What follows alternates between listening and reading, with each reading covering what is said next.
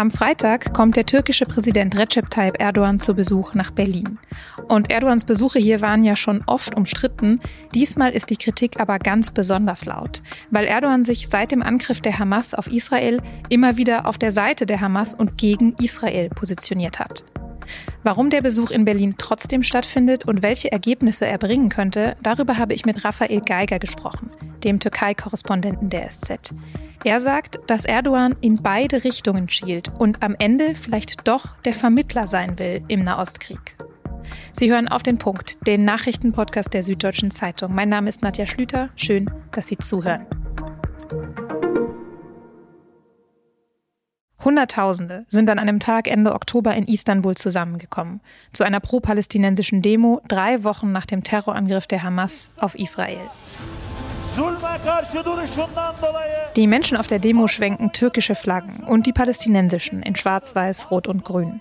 Und dann hält der türkische Präsident Recep Tayyip Erdogan eine Rede.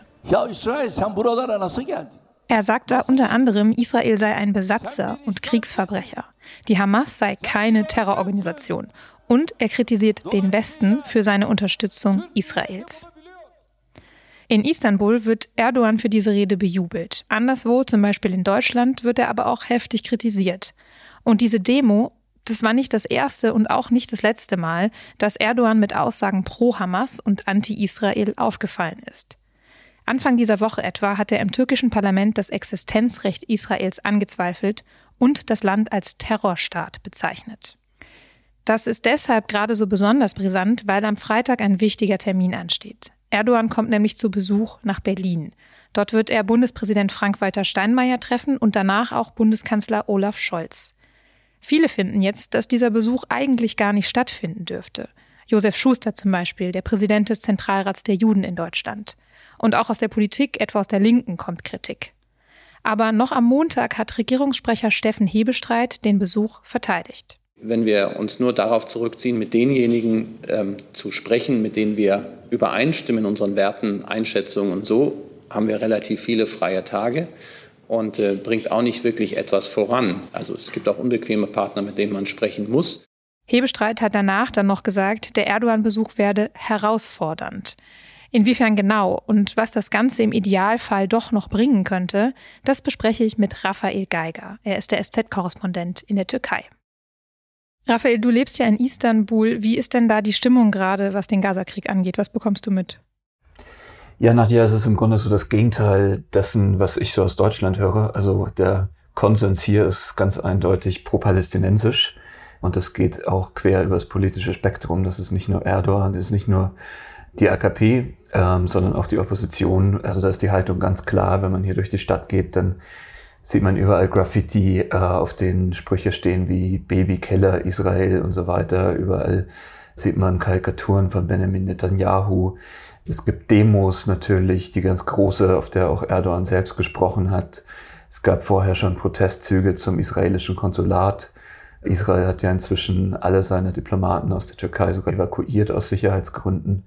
Ähm, also die Stimmung ist hier sehr, sehr, sehr eindeutig. Und ja, Erdogan äh, nutzt das natürlich auch aus und ähm, schlägt auch selbst sehr radikale und immer schärfere Töne gegenüber Israel an. Mhm, du hast jetzt gerade auch die, die Demo, die große, die es in Istanbul gab, schon erwähnt. Da haben wir eben auch schon kurz was aus Erdogans Rede gehört, was er dort gesagt hat. Und dafür hatte er ja aus Deutschland sehr viel Kritik bekommen. Jetzt kommt er zu Besuch hierher und viele hatten deswegen sogar gefordert, ihn auszuladen, eben wegen dieser Aussagen. Glaubst du, dass das der richtige Schachzug gewesen wäre, ihn einfach wieder auszuladen? Nein, das glaube ich nicht. Ich glaube, man kann Erdogan nicht aus dem Weg gehen. Die Türkei ist nicht nur was das Thema Migration und Flüchtlinge betrifft, wichtig für Deutschland. Sie ist in ganz vielen Krisen ein wichtiger Akteur im Ukraine-Krieg, in Aserbaidschan, in Syrien, in Libyen. Überall hat man es mit der Türkei zu tun, hat man es also mit Erdogan zu tun und gar nicht mehr mit ihm zu sprechen, wäre da, glaube ich, keine Option. Man merkt aber auch so, wie die Bundesregierung im Vorfeld über den äh, Besuch gesprochen hat, dass es eben nicht das große Lametta gibt, sondern eher einen Arbeitsbesuch Erdogan trifft. Präsident Steinmeier und danach kommt dann das Kanzleramt zu Olaf Scholz. Das Ganze ist eher kurz, eher formlos und dann wird Erdogan auch sehr schnell wieder äh, zurückfliegen. Dann würde ich gleich gerne mit dir noch drüber sprechen, worüber dann Scholz und Erdogan womöglich sprechen werden. Aber vielleicht vorher noch, hat Erdogan denn irgendwas gesagt, wie er sich seinen Besuch in Deutschland vorstellt, was er erreichen möchte? Er hat den Besuch in Deutschland im Vorfeld gar nicht so groß gehängt, äh, ist zumindest mein Eindruck. Aber was er gesagt hat, ist, dass er sieht, dass sich die Haltung im Westen gegenüber Israel im Gazakrieg ändere. Äh, da nahm er natürlich Bezug auf die Haltung von Emmanuel Macron, äh, dem französischen Staatspräsidenten, der eher zu dis, äh, auf Distanz zu Israel gegangen ist, aber natürlich auch äh, zu den Äußerungen von US-Präsident Biden gerade, der gesagt hat, es wäre ein Fehler, wenn Israel den Gazastreifen besetzen würde. Also Erdogan ähm, sieht sich sozusagen als Gesandter ähm, der anderen Sicht, der arabischen, der nahöstlichen Sicht ähm, auf diesen Krieg und als solcher er reiste nach Berlin, so hat er das angedeutet. Also als jemand, der versucht, die, ähm, auf Deutschland einzuwirken, dass man doch ähm, für eine Waffenruhe plädiert, für einen Waffenstillstand plädiert, wie auch immer man das nennen mag. Aber jemand, der eben ja als Gesandter der, des palästinensischen Volkes dort auftritt, das ist, glaube ich, aus seiner Sicht schon ganz klar. Mhm. Das klingt jetzt, so wie du es gerade beschrieben hast, doch ein bisschen so, als könnte er doch ein möglicher Vermittler sein in diesem Gaza-Krieg. Andererseits sagen ja viele, dass mit den Aussagen, die er über Israel gemacht hat, er sich eigentlich für die Rolle so völlig diskreditiert hat. Ja, das äh, stimmt, dass er natürlich ähm, in den ersten Tagen, als der Gaza-Krieg losging, sich sehr bedeckt gehalten hat, eben weil er dachte, dass er in diesem Konflikt sowas sein kann, was er im Ukraine-Krieg ja ist, also ein Vermittler zwischen beiden Seiten. Er ist dann aber natürlich, weil er gemerkt hat, wie die Stimmung in der Türkei ist, wie die Stimmung in der ganzen Region ist, sehr schnell auf die Linie eingeschränkt, Israel stark zu kritisieren. Ich glaube aber, dass er sich, was Israel betrifft, auch noch immer Optionen offen hält. Man merkt, dass er in vielen Reden zwar stundenlang oder zumindest minutenlang auf die, auf Israel eindrischt und die Hamas in Schutz nimmt, aber da ist dann immer auch noch, ja, ein kleiner Nebensatz, in dem er die Angriffe der Hamas auf israelische Zivilisten verurteilt. Die Türkei betreibt nach wie vor Handel mit Israel. Es legen ständig Frachtschiffe nach Israel ab. Und äh, bis auf die Rhetorik hat Erdogan in diesem Konflikt eigentlich noch nicht viel gemacht. Also ich glaube, er schiebt in beide Richtungen und will vielleicht am Ende dann eben doch der Vermittler sein oder zumindest es sich mit Israel nicht ganz verscherzen. Okay, spannend. Das ist auf jeden Fall relativ undurchsichtig, sein Taktieren da noch, scheint mir. Jetzt hast du eben ja. schon gesagt, in, in einem anderen Konflikt ist er ja der Vermittler, nämlich im Krieg Russlands gegen die Ukraine, was ja auch eines der Themen sein wird, über das Scholz und er wahrscheinlich sprechen werden, oder?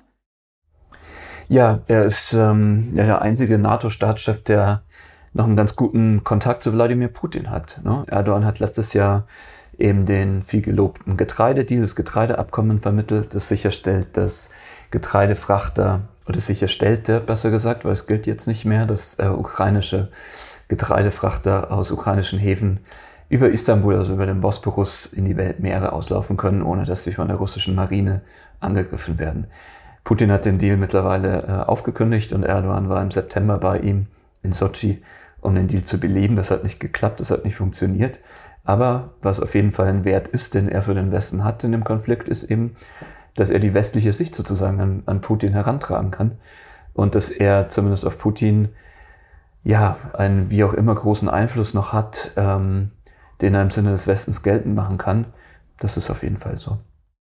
Und es gibt noch einen weiteren Deal, bei dem Deutschland bzw. sogar die gesamte EU von der Türkei abhängig sind, nämlich der sogenannte Flüchtlingsdeal, bei dem die Türkei ja verhindert, dass Geflüchtete in die EU kommen. Auch das wird wahrscheinlich Thema sein bei dem Treffen am Freitag. Wie ist denn da gerade der aktuelle Stand? Also ich glaube, beim Thema Migration steht die deutsche Seite oder die europäische Seite eigentlich mehr unter Druck als Erdogan selbst. Ich glaube, Scholz, der da bei dem Thema unter Zugzwang steht, hätte gerne eine Art von neuem Flüchtlingsabkommen mit der Türkei, dass die Türkei wieder stärker kontrolliert, wer in Richtung der griechischen Inseln äh, sich auf ein Boot setzt. Ich glaube, aus Erdogans Sicht ist das Thema ja Masse, mit der man Politik machen kann. Ne? Erdogan braucht natürlich Investitionen aus dem Ausland wegen der starken Wirtschaftskrise hier im Land. Und wenn ihm die europäische Seite etwas anbietet, dann wird er sicher bereit sein, zumindest zu versuchen, die Flüchtlingszahlen wieder zu senken. Ich glaube, er wartet darauf, was ihm, ja, was ihm angeboten wird. Dann sind wir gespannt, was bei dem Treffen in Berlin rauskommt. Dir vielen Dank fürs Gespräch, Raphael, und viele Grüße nach Istanbul. Sehr gerne, liebe Nadja. Die Blaue Moschee in Hamburg ist Sitz des Islamischen Zentrums Hamburg, kurz IZH. Und das gilt laut dem Hamburger Verfassungsschutz als eine Art verlängerter Arm des iranischen Regimes, das wiederum als Unterstützer der Hamas gilt. Am frühen Donnerstagmorgen hat die Polizei deshalb das IZH durchsucht. Das Innenministerium hat mitgeteilt, das Zentrum stehe im Verdacht, Zitat, sich gegen die verfassungsmäßige Ordnung und gegen den Gedanken der Völkerverständigung zu richten. Auch in sieben weiteren Bundesländern gab es Durchsuchungen.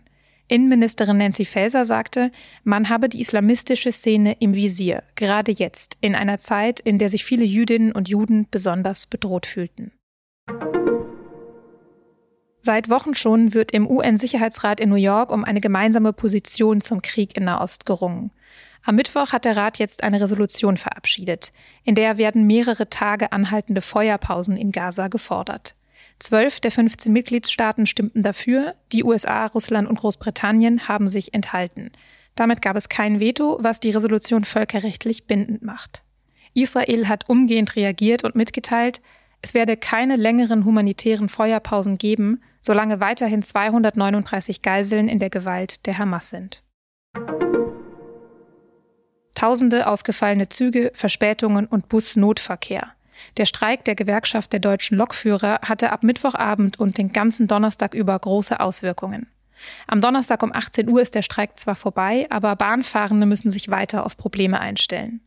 Laut der Bahn soll bis Freitagmorgen erstmal weiter der Notfahrplan gelten. Und weil viele Passagiere, die am Donnerstag nicht reisen konnten, das am Freitag teils nachholen werden, drohen außerdem überfüllte Züge.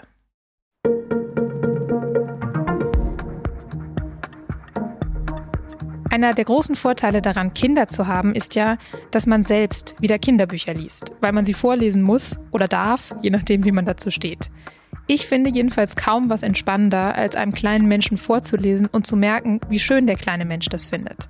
Und damit bin ich nicht alleine. An diesem Freitag ist der bundesweite Vorlesetag und an dem wird diese besondere Art des Zusammenseins gefeiert. Für die SZ haben deswegen mehrere Schriftsteller und Schriftstellerinnen erzählt, was und wie sie ihren Kindern vorlesen. Das hinterlasse ich Ihnen mal als Lese- oder auch als Vorleseempfehlung. Link dazu in den Show Notes. Redaktionsschluss für Auf den Punkt war 16 Uhr. Produziert hat diese Sendung Benjamin Markthaler. Vielen Dank dafür, Ihnen vielen Dank fürs Zuhören und bis morgen.